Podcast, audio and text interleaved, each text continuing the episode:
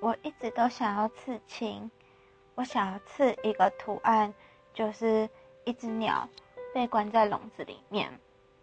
这个笼子是门打开的，这个鸟准备要飞出去。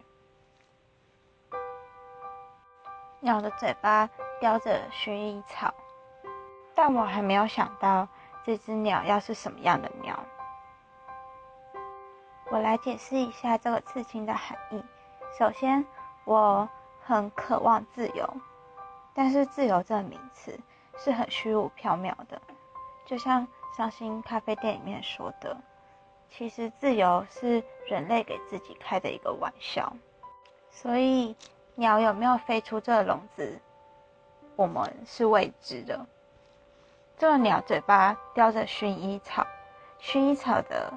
花语是等待爱情，我想这个花语也是非常适合我的。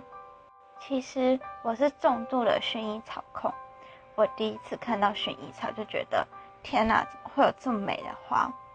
然后在得知它的花语之后，就觉得这根本就是我的花，代表我的花。